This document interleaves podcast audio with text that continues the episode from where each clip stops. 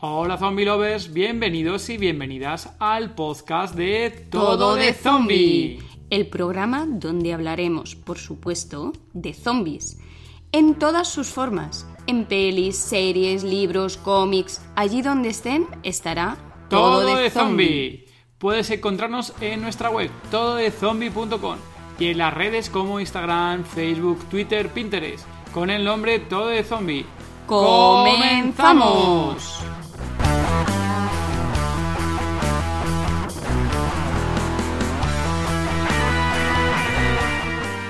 Episodio 26 del podcast Todo de Zombie.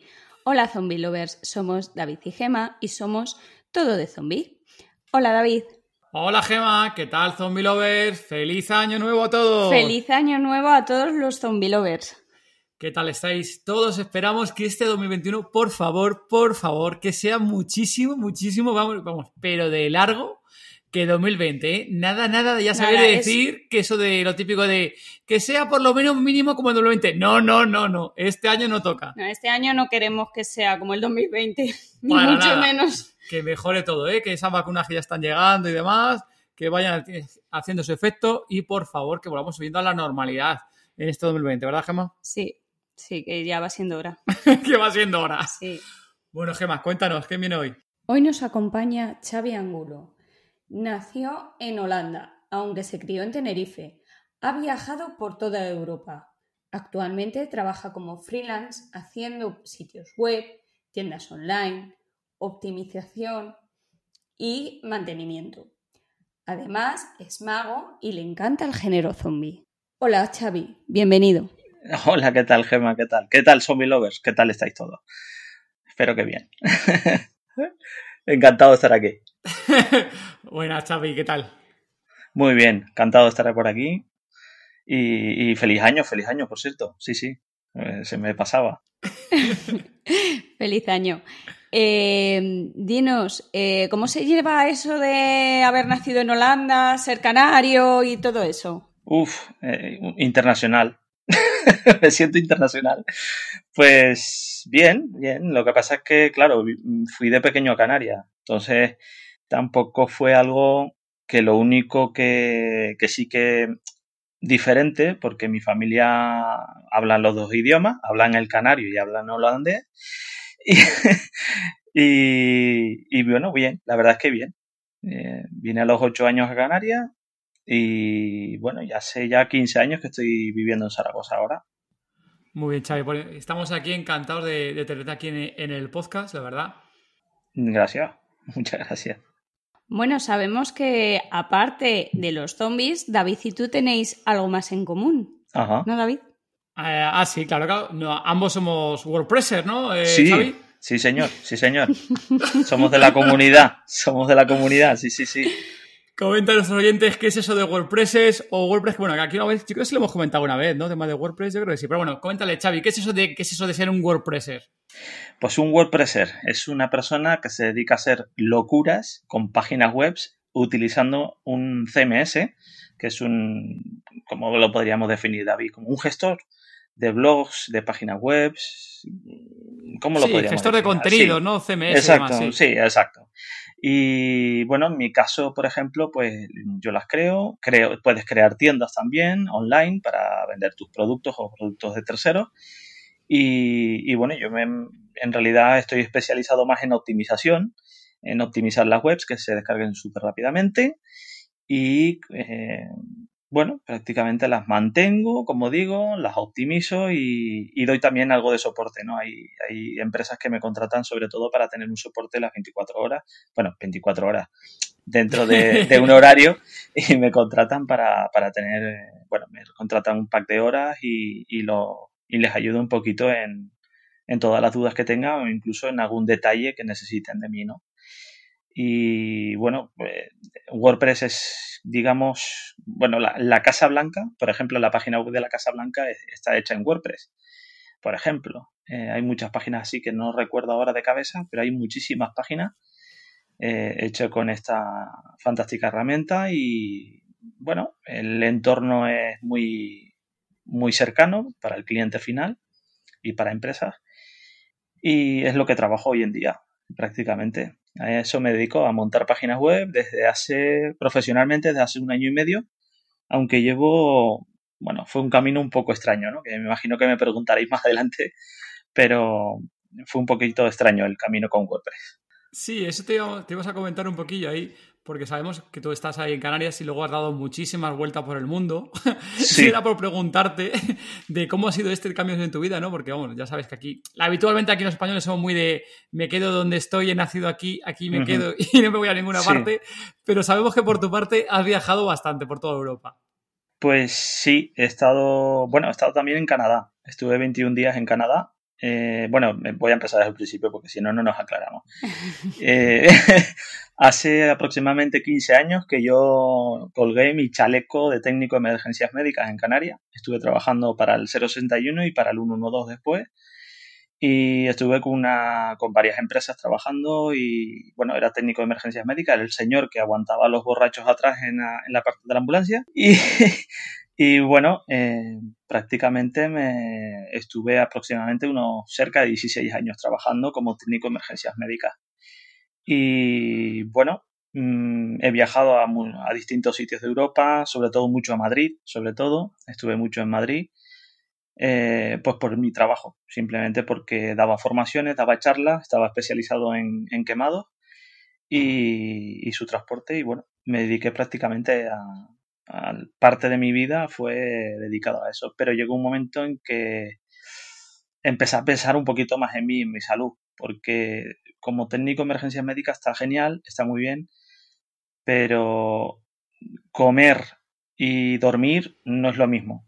Eh, para, para, otra persona, ¿no? Los que trabajan en primera línea, eh, ya sea enfermero en un hospital o médico o lo que es, digamos, en la calle, trabajando como bomberos, eh, médicos, enfermeras también, como técnicos. Es una vida un poco, es muy bonita, es muy apasionante, porque a mí me apasionaba muchísimo y me apasiona. Yo no, no dejo de ver fotos y vídeos de, de emergencias y urgencias, ¿no? Pero fue, fue una etapa que tuve que dejar y cerrar. Y aproveché que era la, ya lo diré, hubo un evento muy grande, que no recuerdo ahora, en la Expo, ¿vale? La Expo de Zaragoza, aproveché, me habían contratado varias empresas de, seguridad para dar clases de formación en socorrismo acuático y, y, me vine, me vine sin pensarlo y bueno, aquí estoy desde hace 15 años. Al final una bella mujer y aguerrida, guerrera me, me ha casado y me imagino que es la que me, me separará un poco del futuro zombie. es la que me ayudará a protegerme de los zombies, porque vamos, no hay, no hay maña, no más maña que fuerza tiene esta mujer. Totalmente, Carlos. Pero muy feliz, muy feliz. Comentar aquí por los, los, oyentes de Sudamérica que el tema de los maños, a la gente de Zaragoza se le van maños. Y Sí. por ahí la coña, que comentar Xavi. Pues sí, pues sí. Pero bueno, y, y esa es prácticamente mi, mi, mi, cambio, mi cambio radical, ¿no? El de quería viajar. Yo ya había, me había planteado, de hecho, me había dado un dineral para irme seis meses, ya estaba todo, incluso nada, faltaba firmar para pedir una excedencia de medio, de un año, perdón, y me iba a ir seis, eh, tres meses a Irlanda y tres meses a la India de vacaciones. O sea, en plan a explorar el mundo un poco y despreocuparme del trabajo y de todo lo que hacía, ¿no? Porque también es cierto que fui coordinador y es bastante estresante el, ser coordinador y a la par estar trabajando en urgencias y emergencias, ¿no? Psicológicamente es, es muy complicado, es muy complicado. Es duro. Sí, es duro, muy duro. Eh, pero más duro es, Gema, que de repente digas, ostra, eh, apago la luz y me voy a otra habitación, ¿no? Eso fue lo complicado, el de cambiar de trabajo, el de cambiar de sitio, el de tener a la familia a tres mil y pico kilómetros de distancia, los amigos. Sí. Y, incluso pasar el tiempo y ver que, de los cuatro o cinco amigos que tienes de toda la vida, pues al final se ha quedado en uno o dos, ¿no? Porque, eh, pues bueno, pues la vida es así de, injusta, ¿no? Y de mal pero mm, no lo cambiaría por nada tampoco. Ahora mismo tengo un, niño de 7 años, estoy casado, soy legal y, y estoy muy bien. La verdad es que no me puedo quejar. Estoy muy bien, muy, muy contento. Muy bien, Xavi. Bueno, has estado ahí. ha sido bastante trotamundos, ¿eh? Xavi, no has parado. Sí, sí, y has ido cambiando de sectores y demás. Y bueno, ahora que comentabas todo el tema de sanitarios y demás, gente de, bueno, policías y bomberos, con todo el tema de que ha habido en pandemia, para ellos todo lo que ha pasado, o sea, no quiero, bueno, sabemos muy poquito de lo que ha pasado, ¿no? Pero lo que ha sido es un shock muy grande para todos, ¿no? Nosotros tenemos conocidos de tema de, de policías, por ejemplo, policías de locales, y ahora con el tema de la pandemia aquí en España ha pasado muy a menudo de ir a ver a alguien a las casas porque no daban señales y encontrarse a la gente muerta, fallecida en sus casas y que no sabían nada al respecto hasta, claro, hasta que entra la policía porque no sabían de qué había pasado con esta persona. Y bueno, ese tipo de cosas son muy, muy fuertes y quien está en este tipo de cosas es gente, joder, que se está sacrificando un montón eh, por el resto. O sea, es algo muy, muy, muy duro, vamos. Sí, de, hecho, eh, no ha pasado aquí en mi comunidad, en, en, mi, vamos, en mi comunidad de propietarios donde estamos eh, viviendo, con un señor que está, vamos, en mi mismo rellano, está, estaba en mi mismo rellano, que el señor estaba viviendo solo, estaba viviendo solo y su hijo estaba viviendo en, en Navarra o Pamplona, no estoy seguro, y estuvimos haciéndole de comer toda la semana. Nosotros le pasábamos los tuppers y se lo dejábamos en la puerta en bolsa y el hombre pues mal, mal como podía, eh, cogía los tuppers y, ahí estaba. Y duró tres semanas. La, al mes vino su hijo, cuando ya vieron puertas, y se lo llevaron, se lo llevó a un, a un centro, a un centro de, tercera edad, porque el hombre es que no podía estar. El hombre iba con un, un andador de estos a mano y, y, claro, una persona así no podíamos permitir tampoco entre el vecino de el otro vecino y nosotros no podíamos permitirlo y decidimos de, eso, de, dejarle todo en el rellano, le tocábamos el timbre los viernes por la tarde, porque si no hubiera pasado lo que dices tú, David, eh, hmm. lo hubieran encontrado con algún problema, vamos, como mínimo con algún problema, porque el hombre tampoco tiene una enfermedad, pero desnutrido seguro, ¿eh? te lo garantizo, te lo garantizo. Sí, ha sido, ha sido bastante duro, Es duro, es duro. Lo que ha pasado es duro y lo que nos toca por pasar todavía, ¿eh? Porque es lo que dices tú, tienes toda la razón del mundo. O sea, eh, uno de los problemas que teníamos donde yo vivía, en, Tenerife, era ese, de encontrarnos personas de tercera edad, pues ya días, días ya fallecidos, ¿no? Y que te llame la policía para llevar al médico para que él certifique la, la defunción, ¿no? O sea, es muy duro, es muy duro lo que, lo que pasa ahí. Y sí, así que no sé, no sé si... De todas maneras, con todo esto que, ha pasado y que lo que está pasando y lo que nos tendrá que pasar todavía, porque yo creo que esto no, no parará.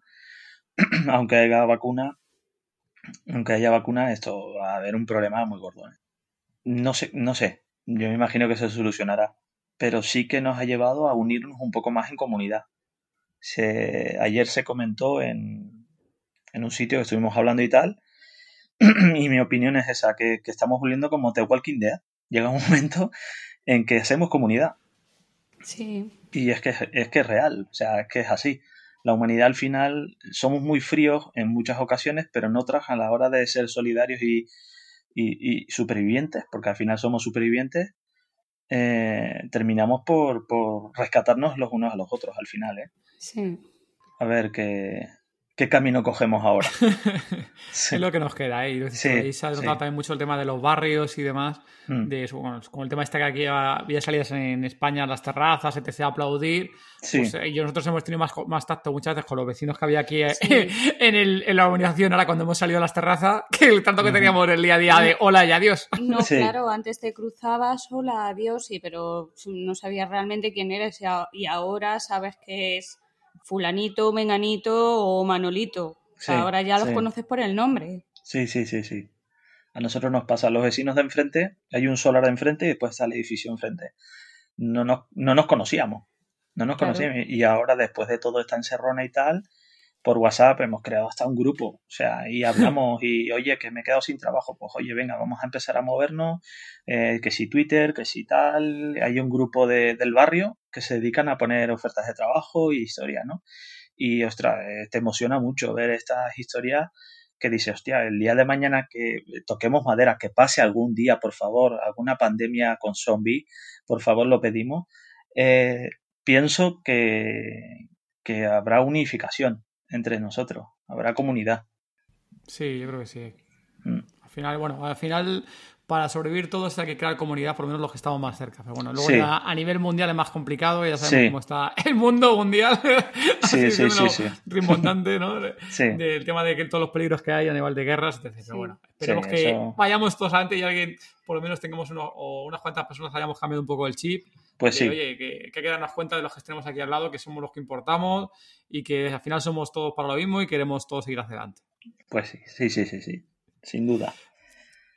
Estaba aquí eh, pensando antes, eh, Xavi, cuando estábamos aquí revisando las notas de, para el episodio y demás, que cuando te había conocido a ti por primera vez. Y le decía a Gema, ahí confírmame tú, porque yo no estoy muy seguro, pero por lo menos yo recordarte a ti como tal, para hablar contigo, yo recuerdo una charla de la mitad de parlanchines, una que de las que se hizo online con todo el tema este de cuarentena, y que apareciste tú por ahí una de las charlas y estuviste ahí en la clase de esta de, bueno, de la clase, las charlas que hacemos ahí de, de oratoria. Sí. Y, y ahí recuerdo que, bueno, que, empezaste a hablar y dije yo, joder, este tío cómo controla, ¿no? Porque para aquí los oyentes que, no, que nos oigan, que nos escuchen, son unas charlas que hacen aquí de para tema de oratoria, mejor oratoria, y te decían unas cuantas frases, un contexto, y tenías que inventarte una historia. Aquí llegó el amigo Xavi, que no me acuerdo exactamente cuál fue la historia, Xavi, que, que te inventaste. No, lo recuerdo ahora. Joder, pues es que fue una... ¿Fue de estas rebuscadas? Sí, sí que recuerdo que nos dijo Ángel Cincel de meternos. Eh, no sé por qué, estábamos en Telegram, recuerdo perfectamente, me dijo, ¿tienes libre dentro de una hora? Y dije, pues claro que sí. Digo, ¿para qué? ¿Qué pasa? Pues que hacemos esto y tal. Y hostia, ya he oído hablar del tema este de parlanchines, pero nunca me había metido, ni sabía que eras tú el que se llevaba el tema. Pues aquí estamos nosotros y tal, vale. Y me metí, y sí que te recuerdo, y creo recordar, no estoy seguro si también estaba Fernando, no lo recuerdo. de, de Fernando de Riñón, de golpe de Riñón. No, no, no, no, no, estaba. No, que Fernando, no, no, no, estaba. Otra persona, ¿eh? otra persona conocida era, no me acuerdo, no, no era Fernando. Fue, Fernando fue cuando asistí a una meetup que creasteis vosotros de WordPress. Sí, a esa sí, que sí que estuve también. No recuerdo exactamente el tema, porque las meetups están a la orden del día para mí. Porque está es raro que no vaya pasado por dos o tres meetups a la semana o charlas. Entonces no me acuerdo exactamente el tema, ¿no? Pero en la, en la de Panganchines sí me acuerdo. Y es que el, la agilidad esa que, que, puedo presumir, ¿eh? por, por, algo que puedo presumir, pues que sea de eso, ¿no? La agilidad de, de encontrar respuestas o encontrar una historia siempre me ha venido por, por un lado, por, por el tema de, de la escritura y por otro por la magia porque la magia no es solo sacar una baraja y empezar a hacer efectos de magia, ¿no? sino también conocer tu público, el escenario, qué es lo que hay a tu alrededor, los tiempos, controlar los tiempos, cuántos, los efectos mágicos, cuánto pueden tardar, ¿vale? En un repertorio, que, yo tengo mi cuenta también, una especie de guion eh, dentro del, timeline que se utiliza, ¿no? Y lo utilizo mucho en las charlas, sobre todo también, ¿eh? Eh, esos tiempos. Y yo creo que me viene de ahí. Y me gusta. Es como resolver un problema cuando te viene un problema y dices, a ver, ¿cómo, qué, voy a hacer? ¿no? Es como Iron Man, ¿no? Que Iron Man tiene un, un gadget para todo, ¿no? Pues esto es igual para mí. ¿Cómo lo soluciono? Tengo una puerta, tres zombies, ¿qué hago? O sea, echo la llave, saco una escopeta, o sea, cualquier cosa, ¿no? Cualquier respuesta que me lleve a una solución. Y es lo que me gusta a mí, solventar, mm, solventar las, dudas que, tengan la gente, ¿no? Si puedo, o resolverlas, o acompañar a la persona, si yo no la sé, acompañarla a buscar la misma respuesta para aclararnos los dos al final. Y es una de las cosas que a mí me encanta en este mundo. Sí, y luego también que te encanta de, también de cara al público, ¿no? Que, sí. que comentabas el otro día, bueno, el curso que tenemos ahí también, que estamos tú en común, que al final estamos coincidiendo en un montón de sitios. Sí. que has estado participando también en programas de radio, has tenido podcast, has salido por televisión. Entonces ahí tienes ya un bagaje de, cara al público, de temas de charlas y demás, bastante ahí elevado, Xavi. Las cosas como son, estás curtido ya. ¿eh? Eh, sí, y en total he tenido tres programas de radio.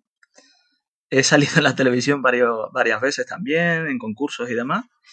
Y, y podcast, yo cerré uno con 40 episodios, que era Diario Azucarado, el cual trataba de juegos de mesa, de rol, un poco de todo, ¿no? Sobre todo de, de libros y librojuegos.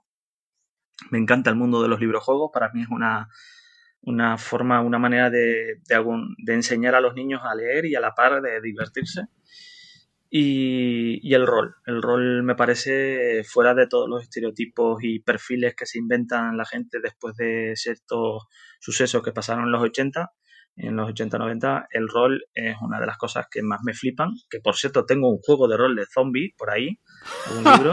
sacaré fotos, sacaré fotos y te lo, te lo enviaré. Os lo enviaré a los dos. Y, y, la verdad es que, ya te digo, yo disfruto mucho con las historias. Disfruto muchísimo. Muchísimo. Xavi, eh, cuéntanos, ya que nos dices que tienes juegos de rol de zombies, cuéntanos en qué consiste un poquito. Que ya sabes que a nosotros nos gusta. Preguntar y cotillar, ¿no? Como es un juego de rol de. Un juego de rol en general, ¿no? Sí, un juego de rol que te preguntaba Gemma. Luego ya te preguntaremos un poco de detalle por ese proyecto que tienes ahí en mente. Pero ahora ah, un poquito más de juego de rol. un juego de rol consiste en que eh, hay un, un director ¿vale? Un director es el que lleva todo lo que es la aventura o, lo que es el camino y los personajes que son creados por cada jugador, ¿no? Tú tienes un papel, vamos a suponer en este caso, por ejemplo, eh, vamos a suponer que somos tres jugadores nosotros y tenemos que crear un, un perfil, ¿vale? Te dan una ficha con una serie de habilidades, ventajas, desventajas también y, corres una aventura y tú, tú, tomas todas las decisiones que quieres, pues yo qué sé, vamos a suponer que estamos en una habitación atrapados los tres y solamente hay una lata de sardinas, ¿vale? Y estamos pasando hambre. Pues cada uno pues tiene que tomar una acción, tiene que hacer una acción y se rigen sobre todo, eh, no es aleatorio, o sea, no es, mm, digamos, un camino que digas, pues yo me como la lata de sardina y lo demás que pasen hambre. No, no, tienes que abrir la lata. Eh, ¿Cómo la abrimos la lata? Pues bueno, pues tienes una, depende qué reglamento, depende qué, reglas, ¿no? Eh, cada juego tiene de rol, tiene su reglamento y, su número de dados. Tú tiras un, un, par de dados o un dado solamente y ahí se rigen, pues digamos, la, eh, la decisión eh, aleatoria de, qué ocurre en ese momento. Por ejemplo, pues no tengo no encuentro nada en una habitación. Tiro un dado y depende mi perfil y depende la jugada de los dados, pues puedo encontrar algo o no. ¿Y así juegos de rol casi tus favoritos así? ¿Algún típico de estos que haya jugado? Pues mira, el primero que jugué, eh, que fue hace poco, no llevo mucho en el mundo del rol, aunque yo lo conozco desde muy pequeño, el mundo del rol la verdad es que para mí es un territorio inexplorado todavía, porque estoy empezando ahora. En Zaragoza hay un, muchos clubs de, juegos de mesa y de rol y demás, ¿no? Y de Wargames también, que ya os lo explicaré también si queréis más adelante, que eh, pues mi primer juego fue el de Warhammer de Fantasy, de fantasía. A mí me encanta el mundo de la fantasía también. Y, y bueno, y, y, Warhammer Fantasy fue el primero y después fue y de hecho creemos que vamos a retomarlo seguramente online. Es, el, anillo único que tiene que ver con la Tierra Media y con el mundo de Tolkien, ¿no? Sí, el Señor de los Anillos. Sí, el Señor de los Anillos, exactamente. Y en esta aventura creo recordar que el anillo único es después, no estoy seguro, creo que es después del Hobbit, me parece que es entre el Hobbit y el Señor. Sí, los libros van el Hobbit, el Señor de los Anillos, los tres tomos y luego el Silmarillion. Sí, la friki pues... de, Señor de los Anillos en Gema. ¿eh? ¿Cómo ves? pues tienes. Que me he leído los cinco libros, ¿eh? Vale, vale, genial, genial, muy bien. Yo también. Ahí me... De hecho, me quiero pillar los nuevos porque los que tuve del Hobbit, no, el Hobbit lo tuve en un solo tomo y lo perdí en una mudanza el cual me hizo mucho duelo. Vale, sí. Eh, tendré que buscármelos y comprar porque mi hijo eh, lee mucho, con siete años lee bastante, aunque no son libros para niños todavía de esa edad, pero por lo menos ya tenerlos aquí para él y que lo disfrute. Pues sí. ¿Y así juegos de rol o de mesa de, zombies? ¿Has jugado alguno, Xavi? Estuve jugando que mi cuñada y mi cuñado eh, les gusta mucho, que es el de, ostras, ¿cómo se llama? Zombicide que es muy popular, sí, es un clásico, estuvimos jugando y tal, pero fue online, fue un desastre, que fue cuando estábamos encerrados y dijeron, oye, ponemos una cámara y tal, no sé qué, venga, va. Y fue un desastre, fue un desastre. Fue divertido, porque encima no conocía a los otros dos jugadores y me lo pasé pipa y, y fue divertido. La verdad es que fue una hora nada más, no fue mucho, son, divertidos al final. Cuando tienes ahí a otros jugadores que también que se meten en el papel en el juego es cuando mola más ese tipo de cosas. Sí, sí, sí, sí. Está muy bien.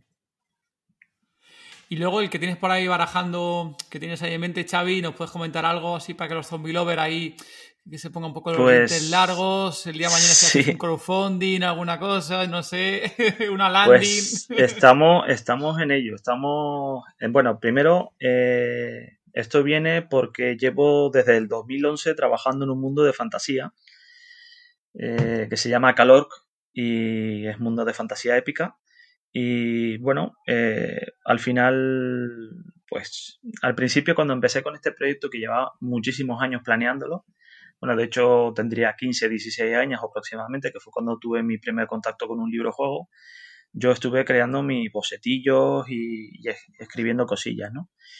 Y en el 2011, hablándolo con un grupo de escritores amigos, eh, les comenté, hostia, pues tengo esto y tal, y, empezaron a salir, pues eh, dijimos, bueno, pues podíamos crear cosas dentro de, ese mundo, como antologías de cuentos, y eso a raíz de hacer como una retroalimentación a la par de, empezar a, engordar un poco más el mundo, ¿no? De, darle más forma, ¿no? Con cada pincelada. Entonces lo que hacía era recibir todos los, los relatos y ideas y de alguna manera filtrarlos, ¿no? Para poder crear ese mundo.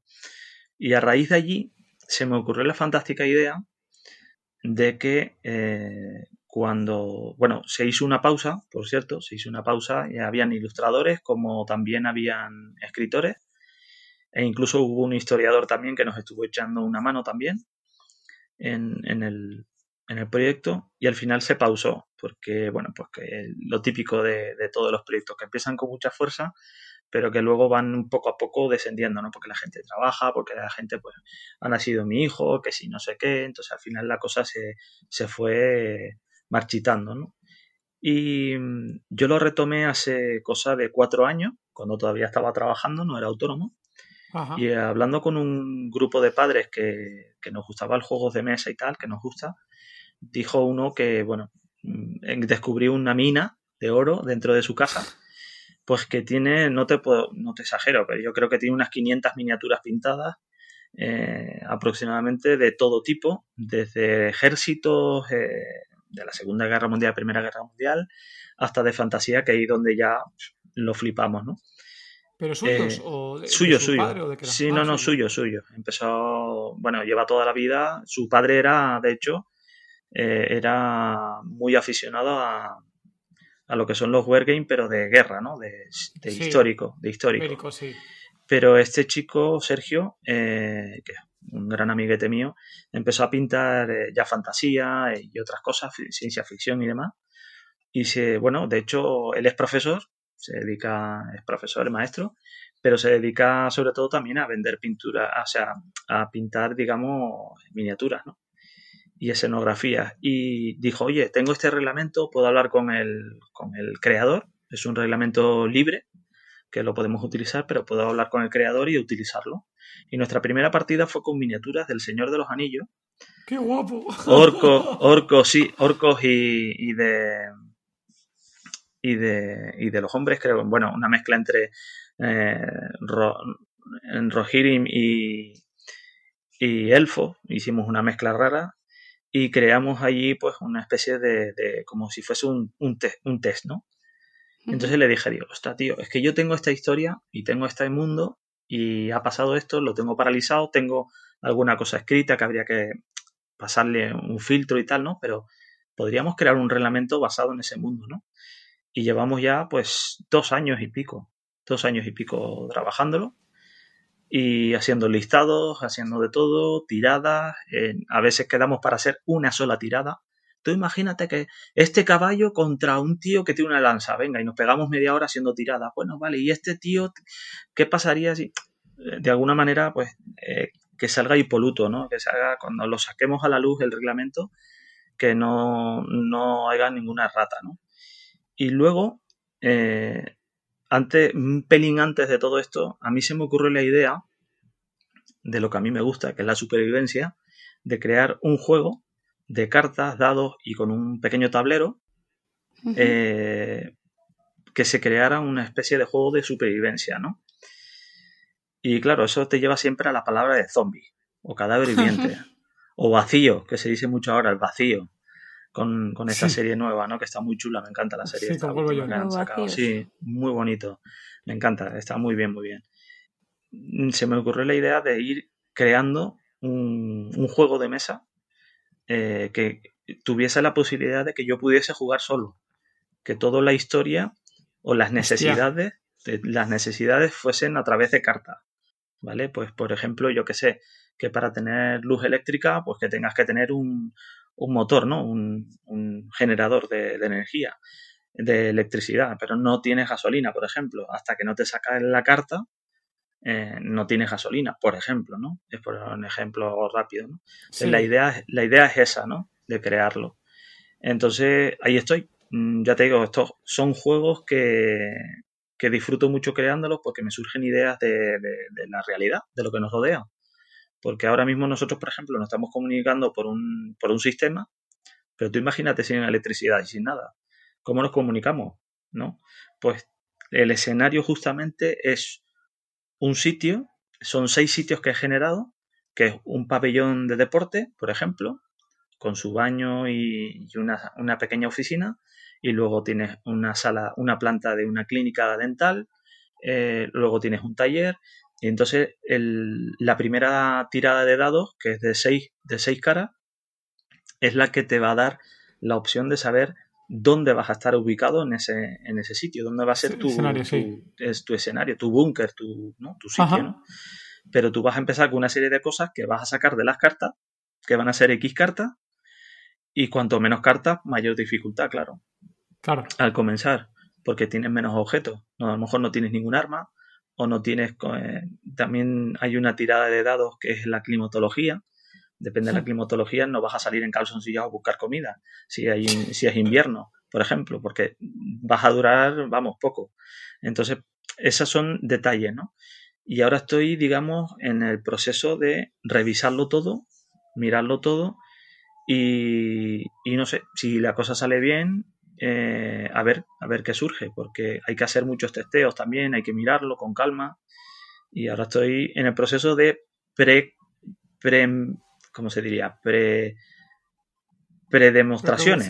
Sí, no, no, no, todavía no. estás? Mm, está, digamos, en la creación todavía. O sea, vale. la parte de eh, análisis y demás. Sí, exacto, sí, porque, claro, no, no, no me invento nada nuevo, porque hay muchos juegos de este tipo así, lo único que cambia es la temática, pero sí es cierto que la, idea es probarlo con, más gente o, incluso buscar un ilustrador también, por otro lado, porque no, no, te lo voy a enseñar, pero que sepas que son recortes de, con palabras. Quiero decir que no, yo no sé pintar, no sé dibujar. Entonces lo que hago es, por ejemplo, el botiquín.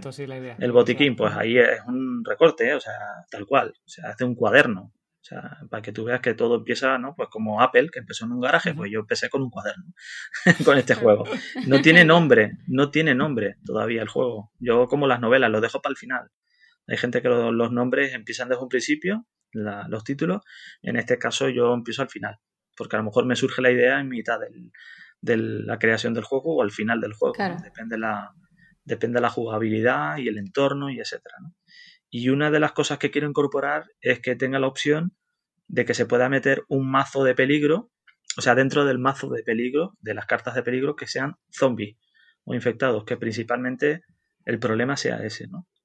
Porque iba, eh, os voy a confesar una cosa, antes del COVID, eh, la idea era que fuese un virus mortal a nivel mundial y que tú te hubieses quedado atrapado dentro de casa, ¿vale?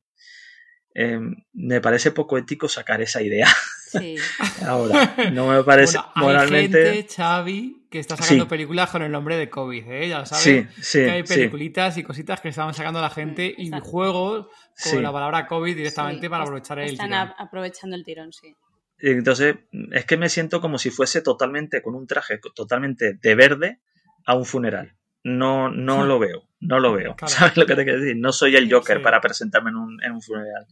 Entonces, ahí es donde yo eh, insisto que creo que quiero poner el, tema de los zombies. Y zombies, no quiero decir que este un zombie que escupa veneno y cosas así, no, no. Zombie, zombie, que sea lo más real posible, ¿vale?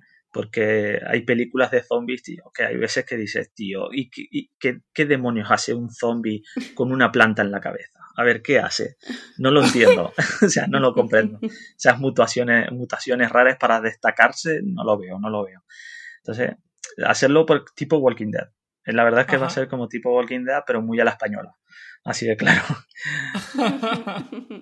bueno, bueno, ya sabes que aquí el, el tema de, zombies en España, luego aquí tenemos muchos directores y tenemos ahí unos equipos impresionantes de que también escritores también, ¿eh? que hemos tenido grandes obras que a, nivel mundial han tenido muchos éxitos más. En el anterior podcast, ya sabes que aquí estuvo eh, tu amiguete también, eh, Alfonso Zamora, que estuvo por aquí, que por cierto, sí, sí, sí, que te estuvo dando, que te dio un abrazo también para ti, que te lo dejó. Genial, sí, sí, lo conozco ah, hace años. Así que ya sabes que aquí en España, pues eso, que, el tema de zombies y demás está muy en auge. Yo creo, bueno, en auge yo creo que nunca ha parado, porque es yo creo que es uno de los países que también que la cultura zombie, al igual que pasa también un poco también en México y en, Argentina, que ha calado bastante. ¿eh? Sí, pero ha tenido más boom desde The Walking Dead. Sí, correcto. Walking Dead fue una cosa que le ayudó mucho a, a sí, también. Sí y no. Os voy a contar una cosa que viví y que lo disfruté muchísimo, que fue una época, pues sería 2010, 2011, que fue cuando empezaron a salir muchísimos libros de zombies. Cuando tú le preguntabas al escritor, bueno, en el caso de Alfonso no, porque Alfonso de con Madrid al cielo, pues era lógico que era algo sacado de él y era algo natural, ¿no? Porque era, era él quería, él quiere y yo creo que a lo mejor el hombre se sentará y, el día de mañana a realizar hasta una cuarta, un cuarto ejemplar, porque lo que el amor de los zombies que tenemos nosotros de contar historias con zombies, lo he vivido con él. O sea, Alfonso fue mi presidente de Smatter, una asociación que hubo de, de escritores de terror, y yo estuve en esa asociación con él, y él era el presidente, fue el creador, el fundador, uno de ellos, ¿no? Y por eso lo conozco también. Pero yo creo que Alfonso Mm, siente lo mismo que nosotros por los zombies. ¿no? Nos, encanta meter en, meternos con esos podridos entre letras y, en esa época eh, habían varias editoriales, entre ellas estaba Dolmen, que creo recordar, no estoy seguro si era de Madrid o era gallega, Dolmen de Mallorca. Dolmen, creo si mal me equivoco, es Mallorca, creo recordar. Vale, vale. Eh, pues me equivoqué. Eh, tienes libros buenísimos y casi todos los que éramos conocidos de la época. Tienes a Víctor Blázquez con su Los jinetes de. No me acuerdo, Los jinetes del apocalipsis, creo que era, o algo así. Que era el virus que se llamaba el, jinete o algo así. Y, y es brutalísimo el tema de Víctor Blázquez, es brutal, brutal. Eh, me encanta ese libro. Y tienes muchísimos libros más. David Jasso, eh, por ejemplo, sacaron una serie de, de, antologías también conocidas, que eran relatos de zombies, y eran brutalísimos también, de Dolmen, y, muchísimos más. David del Portal, con, junto con, con un ilustrador que, que ahora pinta en café, por cierto, buenísimo, y tengo por ahí su libro, y, y es de zombie y es buenísimo también. ¿Vale? Y, que si me pongo a hablar, David Pardo también tiene un libro buenísimo. es que si te pongo a nombrar gente que conozco, que, que, bueno, que con el tiempo se ha ido enfriando la cosa, ¿no? Porque yo dejé también de escribir un poco, escribo más para mí que para los demás, ¿no? aunque a lo mejor me has animado, vosotros me habéis animado un poco a escribir de zombies, ¿eh? que lo sepáis. ¿eh? que lo sepáis. Nos alegramos, que te hayamos pecado otra vez el gusanillo. Sí, sí, pronto, pronto daré una buena noticia, no es de libros, pero sí en forma de relato. Y os daré una buena noticia, a ver si, si consigo tiempo también, que esa es otra, ¿no? Estoy intentando avanzar un poco, y, pero me ha animado bastante desde que descubrí que todo de zombies eh, dije, ostras, ¿y por qué no? Vamos a ver, ¿quién, me lo impide? ¿no? Y si lo disfruto mucho. Y con mi música que, y mi cerveza al lado, ¿por qué no voy a escribir sobre eso? O sea, y eso, y eso. La verdad es que es un mundo de, que interesa mucho. Eh no sé, soy parte del fan club. Sí, has hablado. has hablado aquí de, Dolmen Editorial, no voy a hacer todavía spoiler de los próximos capítulos, pero bueno, por aquí también ha pasado Vito Vázquez, que decías tú antes, que era el cómo sobrevivir al apocalipsis zombie con tu madre, también que es sensacional. Y bueno, con Vito estamos, vamos, hemos hablado un montón de veces con él y es súper cercana, al igual que Alfonso, que jope. Y en el podcast, el último que hemos tenido con él anterior, vamos, hay una parte ahí de Alfonso que que es que, vamos, es que se ha abierto aquí en Alma y, nos ha contado ciertas cosas, Alfonso, que, que vamos, te das cuenta de eso, de la calidad de, de persona que son la gente que, se dedica también al género zombie, ¿no? No sé si está relacionado o no por el tema que nos gustan los zombies o qué, de lo que hay detrás de ahí, del trasfondo de que tiene el tema de zombie con el tema de la humanidad. Pero, joder, te digo sinceramente que por lo menos de la gente que, que solemos tratar nosotros con el tema de los zombies, todo eso es súper gente súper cercana, súper em, empática con todo el mundo. No sé si tendrá que relación o no, sinceramente, ¿eh? pero por lo menos a día de hoy te aseguro que todo lo que estamos tratando actualmente es, lo notamos así con, con todos ellos. Sí, sí el, la verdad es que los conozco hace tiempo y son gente muy cercana. Y hay muchas mujeres escritoras que, que escriben de zombies también, ¿eh? que hay que tenerlas en cuenta. Y la verdad es que hubo un círculo muy chulo en ese momento. Nos conocíamos todos por Facebook, porque todo era Facebook en ese momento. Y, ostras, em, estaba súper genial, estaba muy bien, muy, muy bien montada la asociación por otro lado. O sea, se escribía de todo, ¿no? Pero el, género que más se tocó y que nos unió fue el, el zombie, ¿no?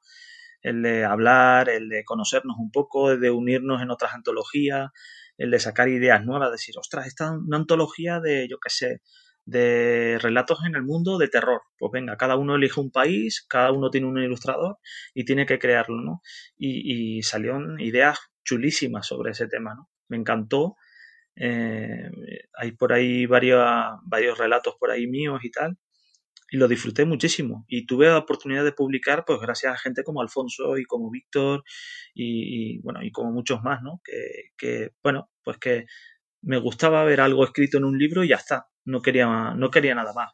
Lo que más quería era rodearme de gente así, rodearme de gente que, te echaban una mano o que se dejaban de echar una mano y que de alguna manera te ayudaban a, conocer un poco mejor el género también, porque ellos, yo no me considero muy lector y eso que leo bastante, ¿no? Pero ellos devoraban, pero, pero una barbaridad, devoraban, una barbaridad. Y, Así de libros, Xavi, así que de tema de temática zombie, así que los que más te han gustado de, tema de zombie. Pues eh, sin duda los de Carlos sí. Los de Carlos sí, que sepáis, y que es una pena porque lo perdí.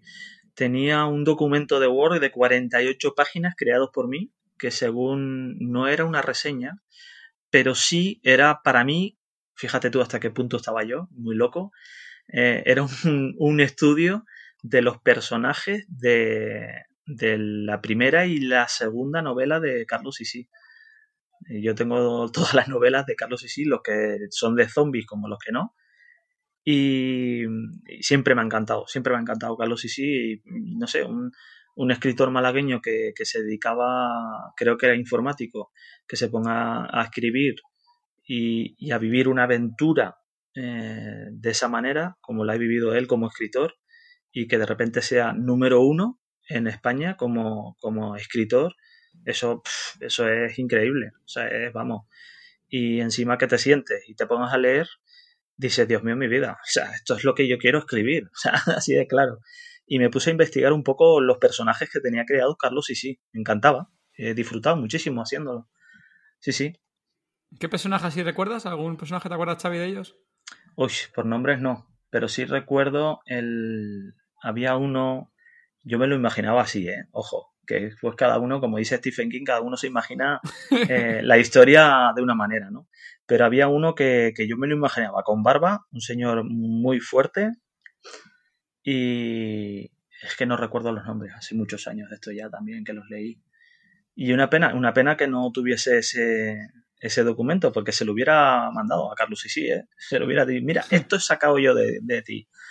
y me hubiese gustado encontrarlo, la verdad y estaba muy bien. Me gustó más la primera parte que la segunda, siempre hay que decirlo. a veces pasa, ¿eh? Sí, a veces pasa, a veces pasa. Sí, sí, Pero me encantó, porque no sé si fue la novedad o por qué fue, pero me encantó, me encantó. Estuvo muy bien.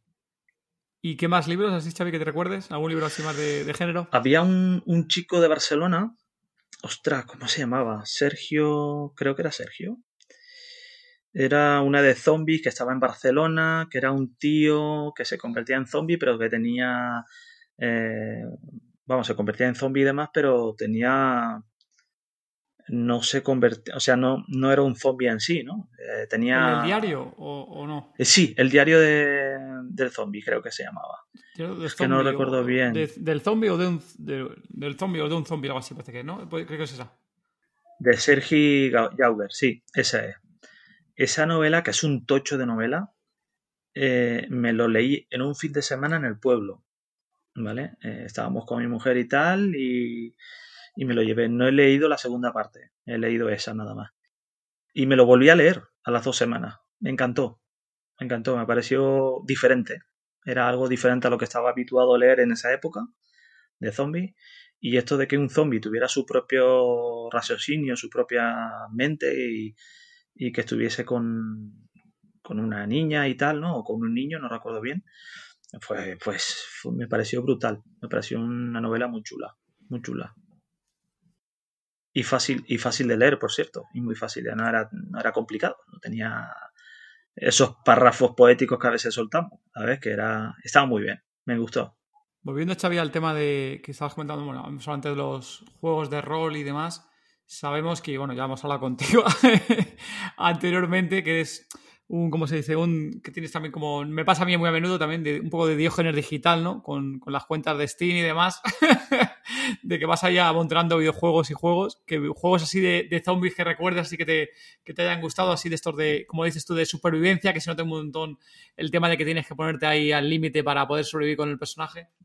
Pues mira, te voy a contar mm, dos juegos de PC que a mí me encantan y que bueno, uno está bastante desfasadillo, aunque he sacado, me parece que han sacado por ahí una, un remake, o sea, lo han, lo han creado otra vez actualmente y tal, que es Resident Evil 2, ¿vale? Que no sé si recuerdas que iba con un chico y una chica, pues lo, me ha encantado, las dos historias me han encantado, me ha encantado.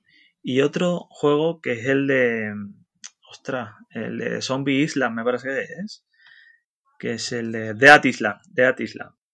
¿vale? Me ha parecido un, juegazo eh, porque era como un mundo abierto en realidad y después todo el ambiente, la historia, que era, bueno, pues gente que se queda atrapada en una isla, que eran turistas, porque era la parte turística y tal, y empiezas poco a poco a ver eh, lo que es la parte de, el barrio, o sea, lo que es la ciudad, por otro lado la prisión, bueno, una serie de historias ¿no? que me, gustó muchísimo, el ambiente eh, de Dead Island y el de Resident Evil 2. Y te puedo decir incluso los que tengo instalados ahora también. Los hmm. tengo instalados y juego. ¿eh? Por un lado tengo uno que es muy, no sé, viejillo, pero engancha bastante, que es Project Zomboid, ¿vale? Y después Trapped Dead. Trapped Dead es un juego también de zombies muy parecido a Comando, eh, el antiguo Comando de, que llevas un personaje y tal, súper complicadísimo, nunca me lo he pasado, nunca. Y me lo he vuelto a instalar hoy, exclusivamente, para, para, la entrevista, o sea, para decir, venga, hoy, este juego, en estos dos o tres meses, me lo tengo que cepillar, tengo que borrarlo diciendo, lo he pasado, ¿sabes? Porque no puede ser que te compres un juego y que no lo pases, tío. O sea, eso no, eso está mal hecho. Estoy viendo imágenes del Trape y tiene buena pinta. Aquí el cementerio, aquí está muy bien. está chulo, ¿eh? Sí, sí, sí, está muy bien, pero ya te digo, súper complicado el juego, ¿eh? Y no encuentro trucos para pasarlo, para decir, voy a ver cómo es la historia. O sea, tampoco, tampoco. Y después juego mogollón, lo que pasa es que no los tengo instalados, pero los tengo en la biblioteca los tengo en la biblioteca y tengo muchísimo de juego. Lo que te comentaba antes era que cuando entro en Steam y entro en la tienda y veo algo de zombie, ya está. Saca la, carta, la tarjeta porque es que esta es para mí, o sea, así de claro. Eh, es una pasada lo que me encantan los juegos de zombies, pues por eso mismo, porque eh, son juegos.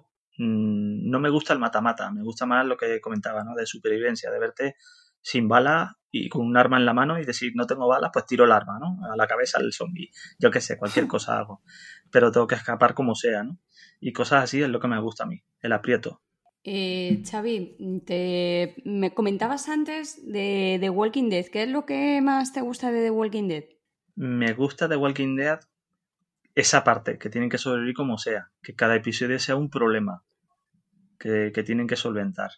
La parte sentimental eh, es algo que también lo veo porque puede ser en un escenario extremista como, como es ese, ¿no? Que, falta el alimento, el agua y, estás rodeado de cadáveres que, te quieren comer el cerebro.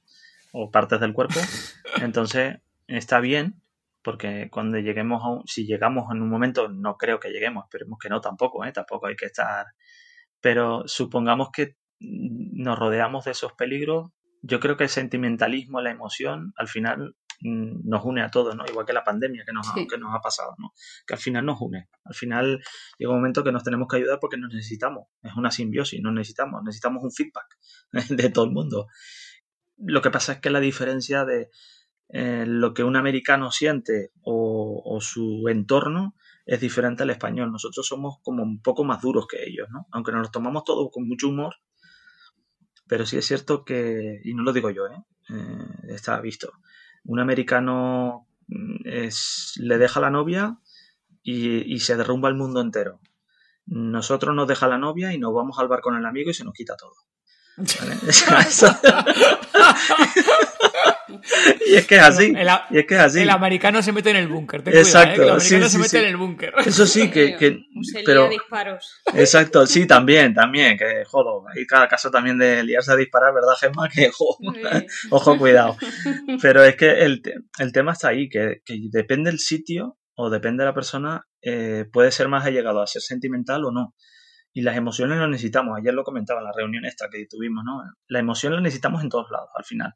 No podemos ser seres fríos porque al final de cuando nos vamos a acostar no podemos conciliar bien el sueño, ¿eh? eh seas quien sea. Y, y, yo creo que es lo que nos diferencia de los americanos. Que el americano a lo mejor no dormirá por la noche, pero nosotros dormiremos como, como vamos, porque nos vamos al bar con ese amigo y tenemos una borrachuza encima con un melocotón que, no, que lo, lo, primero que piensas es en dormir hasta el día siguiente y después ya veremos la resaca como viene. Es una buena forma de, oye, de apaciguar el apocalipsis, ¿no? De, sí, sí. sí, sí, sí. Ya me arrepentiré al día siguiente. Sí, sí, también. Mañana. Sí, sí. Pero es así, es que yo creo que el español somos un poco más duros, somos más supervivientes. Hemos pasado por una guerra civil. Ellos también, ¿eh? Pero lo de ellos es que yo los veo muy sentimentales. Y yo soy una persona muy sensible, ¿eh? lo, lo, admito. Yo soy una persona que con cualquier cosa yo estoy soltando lágrimas o tragando, tragando, tragando saliva, ¿no? Pero mm, yo los americanos los veo muy acojonados, muy acojonados en ciertos aspectos, así de claro, ¿eh? Y no tengo nada con ellos, todo lo contrario. Son seres de, eh, como nosotros, humanos, pero he visto cosas que dices, ostras, tío, que esto no es para tanto, no te pases. O sea, estamos hablando de los yankees, ¿eh? eh estamos hablando de los yankees, exacto. Sí, sí, sí. sí, sí, centroamericano que, a ver, yo, yo te, voy, te, voy, a contar una cosa, David. Nosotros los canarios nos, nos consideramos más latinos que, que europeos, ¿eh? y porque tenemos mucho contacto con ellos. De hecho, Venezuela, Venezuela eh, hasta hace, hasta hace poco era nuestra octava isla porque hemos, hemos ido, eh, muchos hemos emigrado a, Venezuela también y a, Europa, ¿no? Como mis abuelos también fueron a, Holanda por eso, por eso nací ahí. Pero yo me nosotros los canarios, yo personalmente, yo me considero muy latino. Y, un latino mm, son personas duras, son personas que se defienden muy bien y a la par son sentimentales, o sea, son guerreros, así de claro somos guerreros total y luchamos contra todo lo que sea. Que yo no estoy diciendo que el español no lo sea, ¿eh? pero yo pienso que, son muy duros. Eh, han vivido muchas cosas a lo largo de su historia. Y yo creo que lo principal para ellos es la religión, sea la fe que sea, y su familia. Yo creo que eso es lo que nosotros deberíamos también devolcarnos. ¿no? Y, y si pasa, y si pasa y tenemos una invasión zombie o una pandemia zombie, pues yo estoy seguro que lo primero, lo, prioritario va a ser nuestra familia y nuestro entorno. Así de claro. Sí, Eso, eso, seguro. Lo que pasa es que ahí mm. los yankees, ya sabes, cogerán sus armas y se pondrán a, tiro contra los zombies, ¿eh? y, le pegar, y le pegarán el tiro a la abuela, incluso. Esta es una zombie, venga, pum, venga, tiro para allá. Por si acaso. Pero sí, sí. Dime, dime, eh, ¿qué más series de zombies te gustan? Ostras, The Walking Dead, Fer de Walking Dead me está gustando muchísimo, porque el papel que hace Rubén Blades, a mí me encanta Rubén Blades, eh, y no conocía esa faceta de, de, todo el misterio que envuelve todo ese personaje, ¿no? Que era un, un soldado, ¿no? Un, guerrero, un guerrillero, Y... Sí, con torturas y, demás, especialista en torturas encima. Exacto. sí, sí. Salazar. Y encima Salazar, Exacto, y era peluquero, sea, y barbero, y el tío lo primero que le dice a uno de ellos, que es lo que me encanta de esa fase, que le dice, necesitas un corte de pelo. Y dice, hostia, no sabes cómo pillarlo, no sabes cómo cogerlo eso, si es que mm, te voy a cortar el cuello o, es que necesitas el, pelado de verdad, ¿sabes? Entonces, no sé, me parece un papel increíble lo que hace. Y luego está el, el, el papel que me gusta mucho en The Walking Dead, es el de Hostia, eh, no me sale ahora este. Eh, ¿En Fer o en The Walking Dead dices? Sí, no, no, en The Walking Dead. Eh, Rick, no. Norman, no. Daryl, Darryl, Darryl, creo que era el que el de la ballesta.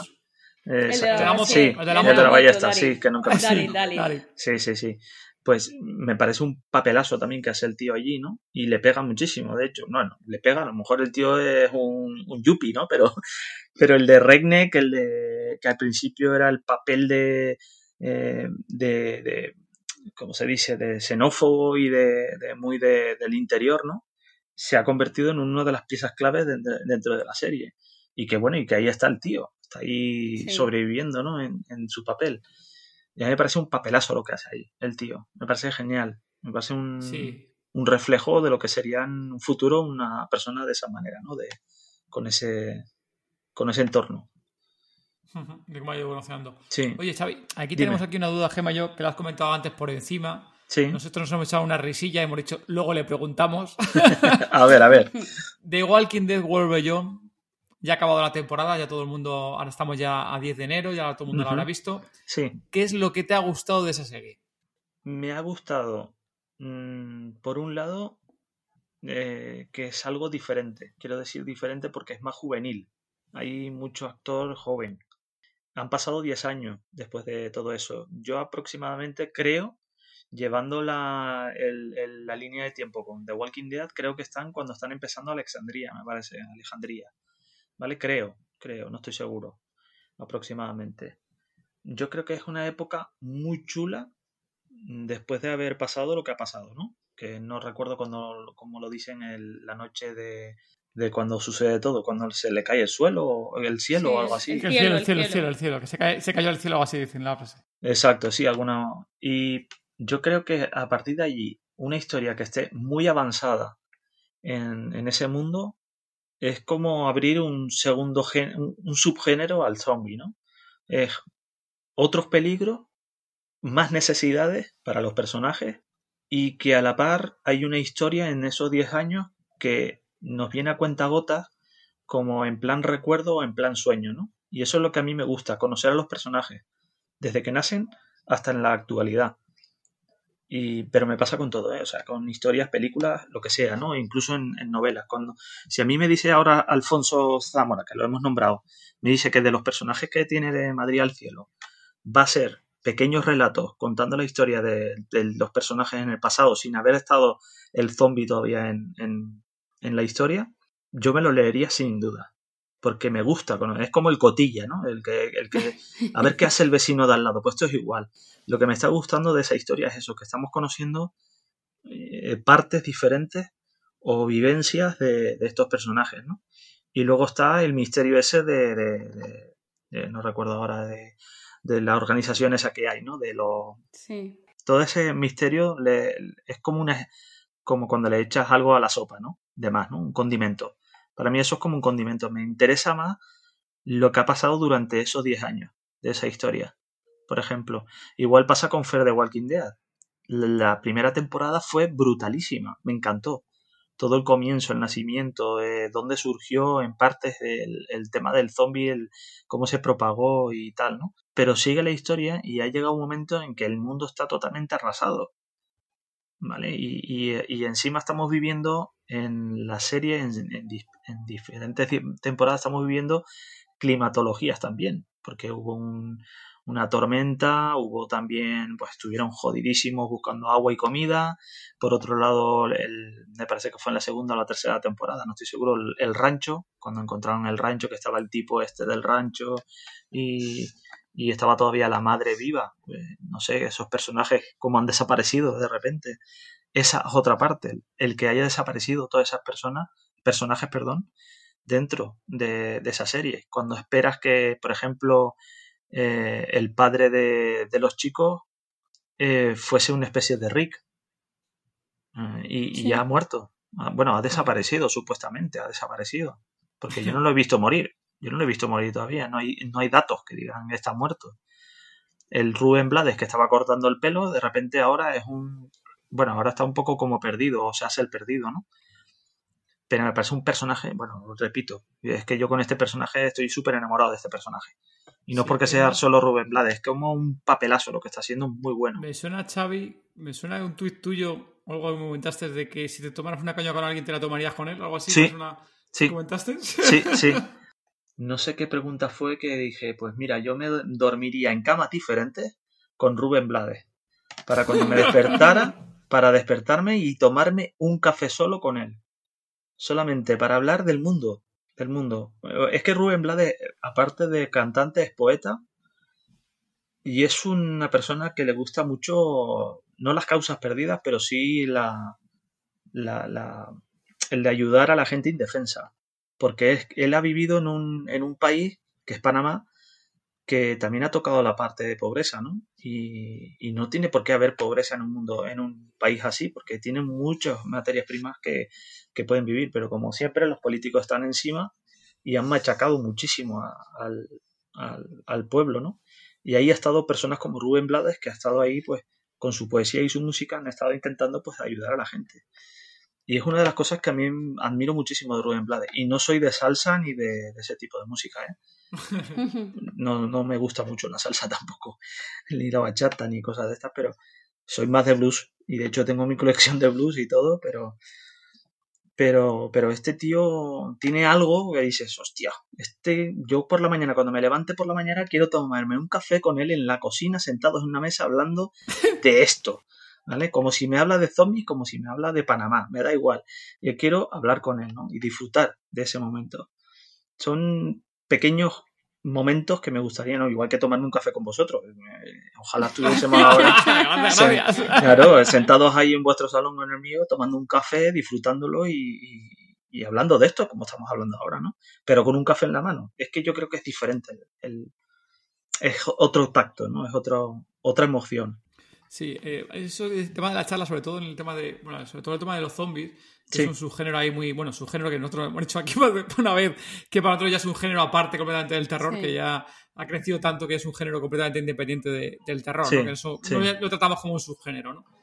Y el otro día hemos, bueno, hemos creado hace poquito, el, eh, bueno, hacía, hacía tiempo, en diciembre, creamos el grupo de, de Telegram, que ha ido entrando gente, y es una de las cosas que ha repetido más la gente, bueno, más gente, no, no es algo muy común, ¿no? Pero varios comentarios hablando sobre los diferentes podcasts que tenemos aquí, charlas con vosotros, que venís aquí invitados, y la gente, los zombie lovers, comentan, joder, me gustaría tener un tipo de charla de esas con alguien.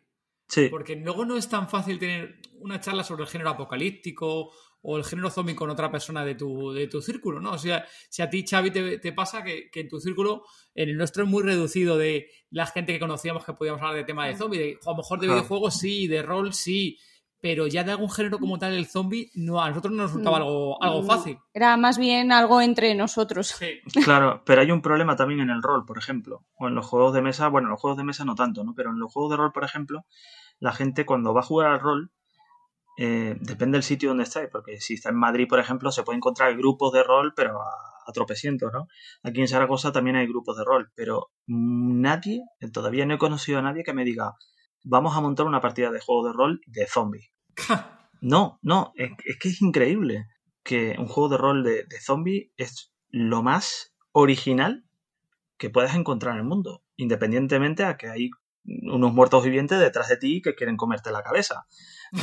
O sea, es que es algo real, porque cuando yo me, me, regalaron este libro de juego de rol que tengo, que por cierto no recuerdo el nombre porque es un nombre inglés, ya os lo buscaré, que era muy eh, Yo tenía la idea de, que fuese original, que fuese en un sitio eh, actual. Si yo fuese a hacer algo de juego de rol y fuese, fuese a dirigir una, una partida de rol, sería en Zaragoza. ¿vale? Sí, sí, o tú en, Madrid, yo en Zaragoza, y de alguna manera unir la historia para que los personajes se, se encontraran. Y eso es una maravilla. Eso es una pasada lo que se puede jugar. Igual que en un mundo de fantasía. Igual. Es la diferencia que hay de, de un juego de rol, de, o sea, de juego de rol en vivo o online, a, a, un juego de mesa. Por ejemplo, un juego de mesa hay muchos jugadores que no les importa echarse media hora, una hora a jugar una partida de, de Zombicide, por ejemplo, o de Zombies, que hay un otro juego que también se llama Zombies, y Sí. no les importa. No les importa. ¿Vale? Ahora, mm, jugar al rol es muy complicado. Igual que hay juegos de rol que la gente le gusta más jugar a Cyberpunk, por ejemplo, que es muy futurista, a un juego Después de de los fantasía. que han tenido, no te creas tú tanto, ¿eh? pero no es igual. Y yo comprendo a la, a la gente que, bueno, de hecho lo leí yo también en el, en el grupo, ¿no? Que es es, es una. Encontrarte con gente como lo que estamos haciendo ahora, hablando ahora de zombies, que por fin podemos hablar en un podcast de, de zombies sin que nadie nos escupa la cara o nos diga que estamos locos. Eh, esto es una maravilla. Es una maravilla. Igual que el día de mañana pues, me he encontrado con gente que dice, "Je, hablar de fantasía y de orcos y de, y de elfos, qué complicado es. Pues tiene más, mm, más repercusión el, el hablar de fantasía que, el- que los zombies, ¿no? Tiene más eco, ¿no? Por así llamarlo. Dime, eh, ¿a ti qué te gusta todo este tipo de mm, eh, vivir las vivencias, de que te gustaría saber las situaciones extremas y tal? Sí. ¿Has participado en alguna en algún juego de rol en vivo? No, no he podido. No he podido. Mira, en Tenerife el problema que había, en donde yo vivía, que era un pueblo muy pequeño, digamos que los son por municipio, ¿vale? No, no son por barrio, son por municipio. Y el pueblo que me quedaba a lo mejor más cerca era el 5 o 6 kilómetros, pero que nadie jugaba tampoco a rol, ni, ni jugaban a, bueno, algún juego de mesa y tal. Pero yo para encontrar un, libro juego, ¿eh? que es más fácil de, enco- de- de encontrar, eh, él era, el cartero era amigo mío, ¿eh? O sea, él cada vez que venía se, se quedaba en la puerta esperándome decirme, ¿es un libro juego o no? Porque es que no encontrábamos libro juego. Imagínate el rol. El rol tenías que irte a Santa Cruz de Tenerife, el cual yo estaba a cincuenta y pico kilómetros de, de allí, y, y hacer una partida en vivo o sentados en una mesa era muy complicado. Primero reunir un grupo y luego eh, hacerla, que esa es otra. La gente tiraba más por, por fantasía o por otros juegos de rol. No sé si conoces, Xavi. Dime. también se refería sobre todo a. Hay varias empresas aquí en España. Creo que ahora mismo son tres. Bueno, no en sé si la son península. cuatro. Sí, en, en la península. Ah, No, pero bueno. Sí, En Tenerife yo creo que también han hecho eventos. Que han hecho aquí eventos de pues entre 500 y 300 Sí. personas de juegos en plan rol. ¿Cómo, cómo fue la definición de Robert? Que era, Era un pilla-pilla con zombies y más gincana. Un- sí. Sí. Esa es la definición que dijo Robert, que fue buenísima. Sí, sí, llevan Sí. años. Llevan. Bueno, yo recuerdo de, de escribir, claro, al gustarte tanto el tema de zombies, pues, y sobre todo cuando escribes, terminas hablando con otra gente. Yo tengo un gran amigo, que por cierto le tengo que pasar el, el podcast, eh, José Montón, que compartimos juntos eh, una historia. Escribimos a- mano a mano una historia. Yo en la parte de Zaragoza y en la parte de Madrid. Le gustó tanto como escribía que me, me dijo de participar. Ese Ah, fue sí, mi participación con otra persona. Eh, el escribir mano a mano una historia de un grupo de... eh, yo tenía un protagonista, él tenía un grupo y, la idea era, de alguna manera, llegar a enlazar la historia con todos los personajes juntos. Y Los Infectados se llamaba, eh, lo que estábamos escribiendo. Era un blog, no sé si estará todavía, pero por ahí está. Y bueno, de hecho ayer estuve hablando con José y era lo único vivo que, y él, él es el que me proporcionaba la información. Mira, en, en Lérida, recuerdo que se hizo uno en Lérida, me comentó que, que se hizo uno muy grande, enorme, y estuvo muy bien. Y claro, vas cogiendo fotos y vas cogiendo ideas de ahí también, ¿no? Para, para escribir. Ah, están geniales. eh. Te comento, nosotros Mm. no hemos podido ir porque cuando empezamos a conocerlos eh, vino una pequeña susurradora Claro, y a partir de ahí ya ca- nuestra vida cambió un poco. Entonces estamos esperando a que creciera un poquito para ir a ese evento, pero ahora viene el pequeño susurrador, así que no sé cuándo Va a ser volveremos a complicado. Gemma. Bueno, No, va a ser más fácil. Cuando sean grandes ya tendré jugadores para hacer una partida de rol. Por en caso seguro, en caso, en caso seguro. Bueno, bueno, ya, estamos ahí con, con, la pequeña poco a poco, ya intentando meter poco a poco en este género, ¿eh? poquito a poco. Ya sabes lo que es un zombie más o menos y jugamos a los zombies en casa a veces. Claro. Sí, empieza, ah, soy un zombie. Sí, Darío también. Darío, mi hijo Darío se pone a caminar porque, porque juego era que lo veía no recuerdo qué juego era en ordenador, que le encantaba. ¿El de plantas contra zombies o qué? es muy típico para los pequeños. No, lo miró y tal y dijo, esto no, esto no es para mi papá. Esto no... Digo, este no es americano, este tío es eh, duro, este es de los duros. Este no... No recuerdo qué juego era, pero era, era bastante fuerte, un juego bastante fuerte. Y me dio por ponérselo un día y dije, bueno, hace un cosa de un año, ¿no? Y ya, bueno, ahora cada vez que me veo, oye, ponme este juego, digo, no, no, tío, que, que no, que no. Y es un juego bastante fuerte, no me acuerdo cuál es ahora, no recuerdo qué juego, pero es un juego que, que dices, ostras, no, eh, no te lo voy a poner porque esto es muy fuerte para ti. Esto no, no hay que ponértelo. Y luego te regaña la madre, puedes decirlo, Xavi. Sí, sí, porque después lo ve por el pasillo caminando con un zombie y le pregunta, ¿y esto del juego de papá? No sé qué. Y claro, a ver cómo se lo explicas a la madre ahora, ¿sabes? ya, ya, viene, ya viene la madre de la cocina con el cuchillo en la mano. Sí, sí, ya viene a decirme que esta noche te haces tú la cena, pero mujer, ¿qué ha pasado? No, porque es que el niño te está por el pasillo caminando, que no sé qué. Y digo, hombre, espera, a ver. Y te lo ves el, el detrás riéndose y caminando como un zombie diciendo, mira, papá, es un vídeo, tío. no sabes guardar un secreto. Niños. Pero sí, sí. Sí, sí, él se monta. Ahora estoy en su cuarto, ¿vale? Él está durmiendo en nuestra cama ahora. Porque así, pues, por, la hora que es y tal, pues está más aislado del sonido. ¿no? Ajá. Y, y en su cuarto, en su cama, él se monta su búnker. Se pone una sábana por encima y es su búnker y, y, y, te lo oyes hablando, va a venir un zombie que no sé qué y tal. Y dices, ostras, ostras, la que estoy liando, que un día de esto no lo vamos a encontrar y lo vamos a encontrar en el trastero con un montón de latas de sardinas. Te lo digo yo. Se va a pensar que, que vamos. Y cuando lo del tema, la verdad es que, bueno, y ahora en serio, lo pasó mal cuando le encierro. El de no encontrarse a sus amigos, no volver al cole, eh, eso fue brutal, fue brutal. Y eh, después de eso me hicieron una PCR a mí, me tuve que venir a, a su cuarto y tuvimos que encerrarnos en casa. Y claro, uf, eso fue horrible. Fue pesadillas por todos lados, fue el de no volver a ver a, mis amigos y qué tal. Claro, lo pasó, lo pasó muy mal, muy mal. Eh. Y por eso eh, me he desinstalado mm, parte de juegos, me los he desinstalado y los libros, las portadas, las tengo tapadas.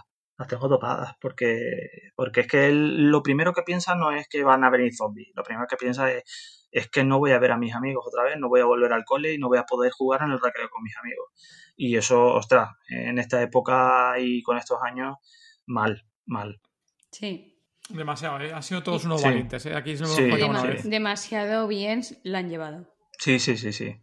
Él, él lo ha llevado de una manera. Él se ha dado cuenta también de que, bueno, pues tengo a papá y a mamá todo el día jugando conmigo a juegos de mesa o viendo pelis y, o haciendo chorradas en el pasillo, como haciendo gimnasia, aplaudiendo a las 8, nos avisaba ya a las 8 el tío sin reloj ni nada, decía, venga, venga, venga, a salir a aplaudir. Y teníamos que salir a aplaudir y, y hablábamos entre vecinos y tal, y es lo que le gustaba, el ambiente ese de, de piña que había, ¿no? Entre todos también.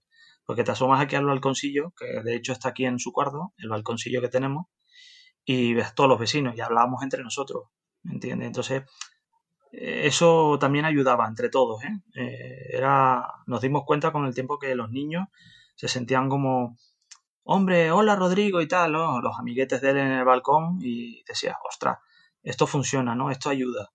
Y solamente el salir a aplaudir, para nosotros también no era solamente dar las gracias a los, a los sanitarios que estaban en primera línea, sino también era una autoayuda para todos nosotros también, el de aplaudir, vernos todos y decir, tengo una persona enfrente que está aplaudiendo como yo y, está intercambiando eh, pues mira, se me ha roto la lavadora, me dijo el vecino en, su momento, se me ha roto la lavadora y la he arreglado yo, no he tenido que llamar a nadie. Hostia, felicidades, empezamos todos a aplaudir otra vez, ¿sabes? pues diciendo enhorabuena, a mí, me, a mí me cantaron el cumpleaños feliz en, una noche aquí, o sea. Fíjate. Y la policía abajo, ¿eh? La policía ahí con las luces puestas y todo, o sea, y lo, flipamos, dijimos, hasta aquí hemos llegado, esto ya es extremista total. O sea, falta sacar una banderita el día de las elecciones, ¿sabes? Porque vamos, lo hemos hecho todo en el balcón. Y, está genial. O sea, el, demostrar a los críos que, han estado en primera línea también ahí los pobres sufriéndolo y haciendo su colegio en casa, yo creo que ha sido, vamos, darles una medalla a cada uno. Había que darles una medalla a cada uno. Luego, bueno, volviendo un poquillo al tema, ya estamos aquí un ratito ya hablando. Aquí algún zombie le dirá, ¿qué pasa con David y Gema que se están alargando y un montón? Pero bueno, aquí seguimos nosotros hablando y luego quien quiera que lo escuche dos veces o tres partes, que lo que quiera. Exacto. que en el podcast se, da al pause y luego se lo sigue escuchando más tarde.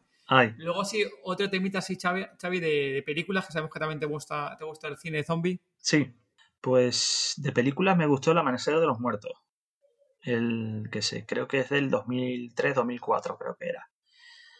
Para mí fue el del, centro comercial, ¿no? Que están ahí metidos, que es como, me parece que de hecho es el, remake del, original de, Correcto, de Romero. de Zack Snyder, sí. de Zack Snyder, que esperamos ahora en 2021 que va a salir la nueva película suya también. Sí, va a salir otra también. Pues esa me encantó, por lo mismo, ¿no? De verse un grupo de personas desconocidas entre ellos cada uno con un perfil diferente, parecido a un juego de rol. En realidad, eso es un juego de rol también. Es un juego de rol, correcto.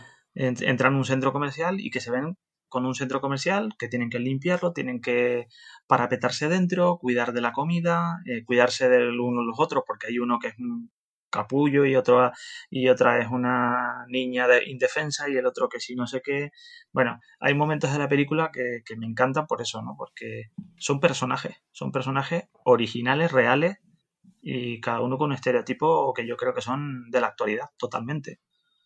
Eh, menos, menos el tipo este que se pone a ponerse los zapatos de mujer y a mirarse al espejo, que, me, que era, creo que era el órgano o era algo de, una iglesia o algo así, era algo... Y, y, lo flipé en colores. Dije, es que ahí está la humanidad en realidad, ¿no? Que está sacando todo lo, lo, lo que les gusta, porque que en cualquier momento pueden entrar zombies y matarlos, pues dice, bueno, pues me voy a poner a probarme zapatos de mujer, que me gusta pues, vérmelos en mis pies y ya está, ¿no? Yo qué sé, un fetiche de estos raros, ¿no? Eh, un fetiche de estos raros. Entonces, no sé, yo creo que de ahí eh, se puede sacar tranquilamente un juego de rol, pero tranquilamente. Sí, sí, ahí al final tienes ahí a, todos los tipos de, de personajes, lo que dices tú cada uno de ellos. Sí, sí. Y bueno, y película, vamos, peliculón. Sí, la escena ahí cuando salen todos ahí con el, con el, autobús o camión, no me acuerdo qué era exactamente, que salen al final de ahí de centro comercial es brutal. O sea, eso, esas escenas están muy bien rodadas y con, con, todos los zombies alrededor. Es la Me gustó más la parte también del tipo este que estaba en la, en la azotea, que estaba solo, que se hizo amigo del policía. Armería, sí, Armería. En una Armería, exacto, era una Armería. Ah. Y me encantó ese personaje también que estaba ahí, que no hablaba en todo el rato y se convirtió en zombie. Ah, ahí tenéis spoiler gratuito por mi parte. Y, era, era el amigo de, bueno, se hizo colega del, del policía sobre todo, ¿no? Sí, a base de cartelitos, como decías antes, de tema de comunicaciones, ¿no? ¿Cómo nos comunicaríamos en el caso de que ya no hubiera electricidad? como estamos? Con un puto cartel, en ese caso, que estaban cerca. Y, los prismáticos. Ah, claro, y ponte en el papel del tío, jugando al ajedrez entre azotea, azotea y unas pizarras. Y luego, el, lo más chulo, que lo que me encantó más todavía fue su momento de cuando lo habían mordido, toda la conversión a zombie, ¿no? Que de repente se ven que van a ir a rescatarlo y cuando están dentro, lógicamente el tío está hecho un zombie. Sí. Y, todo ese que se ve el cartel, que se ve la mano sangrentada y tal, eh, la huella, dices, hostia, es que esto es original, original. O sea, son momentos que yo creo que, que en la actualidad, si pasara, que Dios no quiera, vamos a tocar madera, pues podría, podría ser tranquilamente algo habitual en una serie así. Sí, podría ser, podría ser. como, tal podría pasar, ¿eh? Aquí ya se hemos hecho más, más, de una vez las coñas con el tema de las vacunas, de que alguna vacuna de esto que no se ha probado bien del todo con las prisas y la liemos. Pero vamos, mm. veremos a ver qué pasa en este 2021. ya veremos, a ver. Así, alguna otra película, porque siempre has comentado, has comentado sobre todo al principio que el tema de zombie que te gusta más los de Walking Dead. Entiendo que los amigos de Guerra Mundial Z, esos zombies rápidos, G3, etc., pues... ese tipo de cosas, ¿cómo lo ves, Xavi? Pues mira, 28 días después, por ejemplo, me gustó también, ¿vale? Porque es un género pues que infectado, mm, lo, lo, encasillaron como zombie, pero para mí son infectados, porque en realidad es un virus, igual que el de zombie, ¿no? El zombie normal y corriente, el de actual, eh, si nos ponemos a leer un poco, eh, son todos por virus, pero en realidad el zombie zombie era por vudú, por la, por la magia negra. ¿Vale? Si no recuerdo mal, creo que incluso eh, Romero lo sacó de allí. Sí, entonces, pero el, de 28 días después, por ejemplo, eh, esos zombies que, te infectaban en, en menos de medio minuto y, tal, me pareció una, una, historia muy chula también.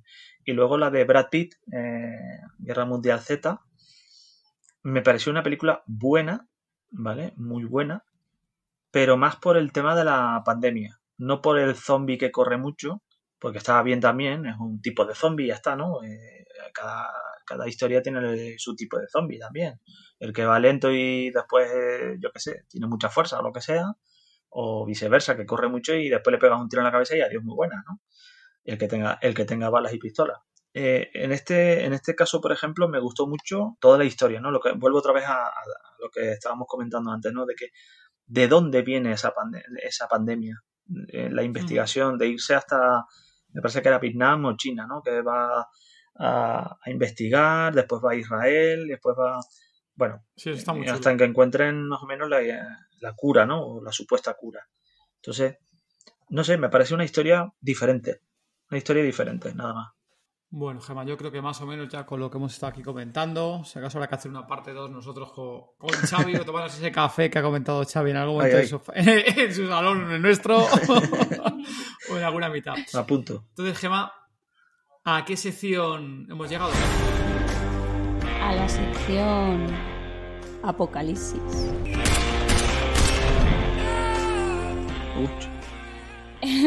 en esta sección te voy a hacer una serie de preguntas y tú me tienes que contestar qué es lo que tú harías, ¿vale? Vale, venga. Si te convirtieras en zombie, ¿quién sería tu primera víctima? Mi hijo. Ay, pobrecito. Otro. Bueno, él encantado, ¿no? Encantado de ser el zombie, ¿no, Xavi? Sí, sí, él, él, ya es un zombie, o sea, hace el papel muy bien, o sea, que, que mata, ¿no?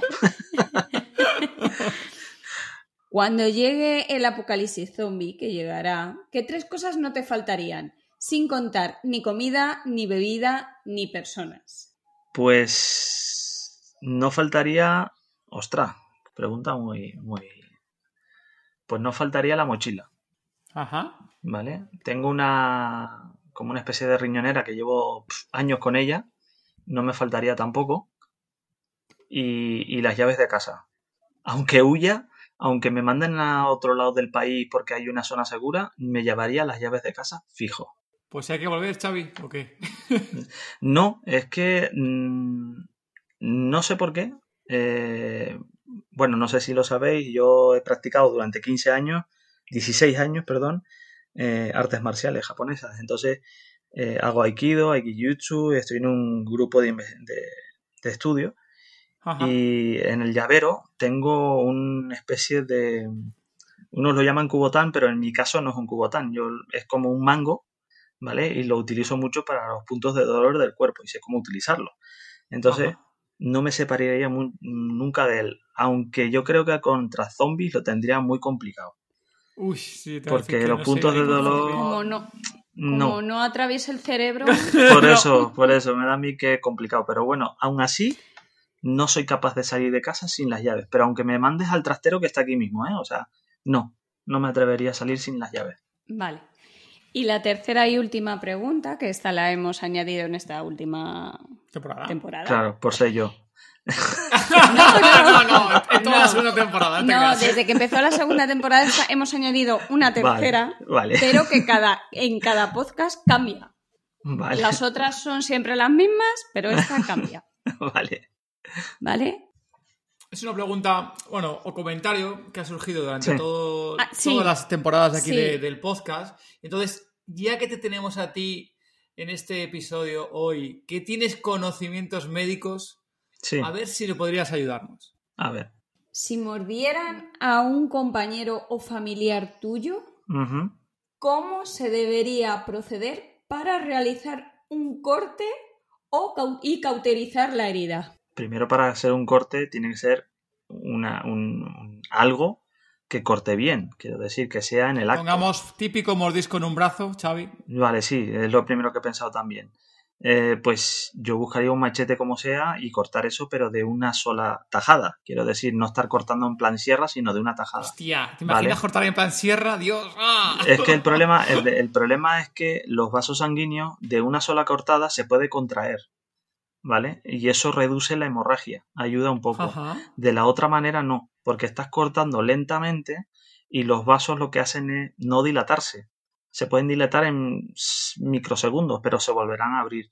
De la otra manera tienes un intervalo de tiempo para después hacer el torniquete, ¿vale? Y te da tiempo.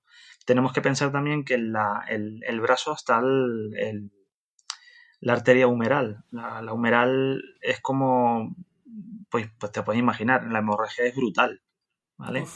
Entonces hay que cauterizar, pero rápidamente también, ¿vale? Y, y saber dónde pinzar también.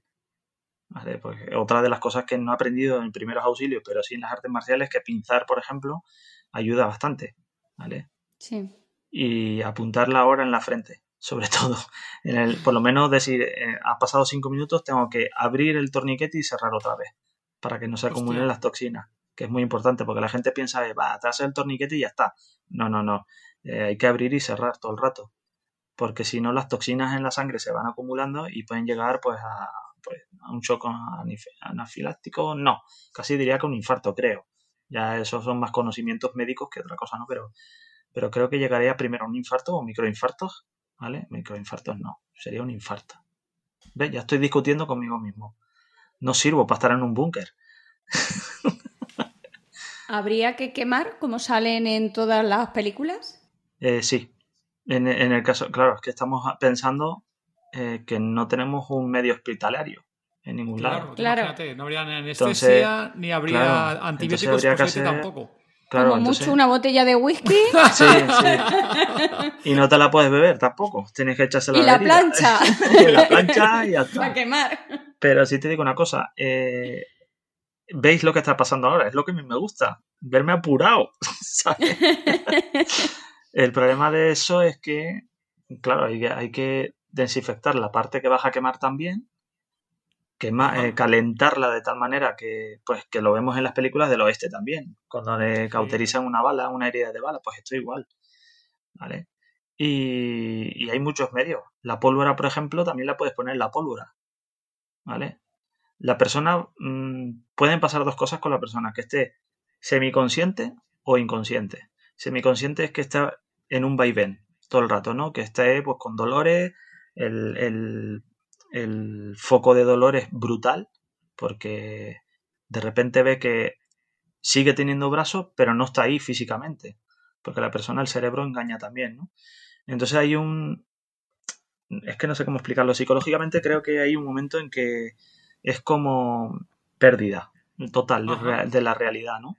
Y está el dolor. El dolor tiene que ser insoportable. A mí nunca me han cortado un brazo, ni, espero que me lo corten, gracias. No, no, pero gracias a que soy muy, muy precavido, sobre todo con la sierra.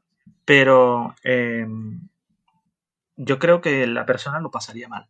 Pues, lógicamente, ¿no? Pero en ese sentido tendría que haber más personas para poder ayudarla a... Bueno, yo voy a decirlo, no me gusta, pero voy a decirlo. Yo he estado en accidentes de tráfico que hemos sido cuatro personas para eh, eh, digamos, eh, vendar una persona que tiene una, extremidad cortada, ¿no? Para explicarlo en cristiano. Cuatro personas encima de él, dos guardias civiles y dos técnicos de emergencia encima, y no poder con esa persona, porque se le triplica a fuerza, se le triplica a fuerza. Hay que tener mucho cuidado. Es como si fuese una persona pues, que está con estupefacientes, ¿no? Que, que no es real de lo que hay a su alrededor. Él solamente está pensando que le han cortado el brazo, que su brazo está allí porque la mente mm, sigue moviendo el brazo, pero en el físicamente no está el brazo. Físicamente no está. Por eso cuando le ponen un injerto o le ponen un brazo mecánico, eh, tiene que llevar una rehabilitación y sobre todo psicológica, porque el brazo sigue existiendo ahí para la persona hasta que se va acostumbrando y es muy doloroso eso, es más doloroso el mental que, que el físico, ¿eh? es súper complicado y yo lo he visto, y yo lo he visto. Bueno, Zombie Lovers, espero que hayáis tomado nota de cómo se debería de reaccionar. Y ahora, por favor, Xavi, dinos dónde pueden encontrarte los oyentes. Sí, claro. A ver, mm, bueno, pues me pueden encontrar en un futuro, en un futuro, espero que no muy lejano, en chaviangulo.com, ¿vale? C-H-A-B-I con B de burro, como yo. Eh, eh, lo mismo me podéis encontrar en Twitter, eh, sobre todo en Twitter, es en arroba chaviangulo. Y bueno, y en Facebook también, pero no soy muy. Últimamente no estoy mucho en Facebook. No me está gustando mucho esa red. Así que ahí me podéis encontrar. Bien, Xavi, oye, mil gracias por haberte pasado por el podcast. ha estado súper bien. Es más, estoy convencido que la última parte que has estado hablando de cómo cortar, qué tal y qué cual, más de un zombie lover ha estado, como dice Gemma, tomando nota de lo que has estado comentando. seguro, seguro. Bueno, hemos llegado al final del episodio. Muchas gracias por habernos escuchado y volveremos el próximo 24 de enero de 2021. Mientras tanto, como siempre, gracias por dejarnos comentarios en la página de todoestomi.com. Tendréis ahí en las notas del episodio, como siempre, como dice Gema, todas las redes de Xavi y también ya sabéis que podéis añadir los comentarios. También podéis dejarnos, como no, los comentarios en iBox, de ahí también podéis darle ahí al, al, me gusta, corazoncito, por favor, esas cinco estrellas en Apple Podcast, no os olvidéis. También os podéis escuchar en Spotify y, como no, también en la mega Costa del Sol. Muchas gracias, Tommy Lover, chao. Adiós.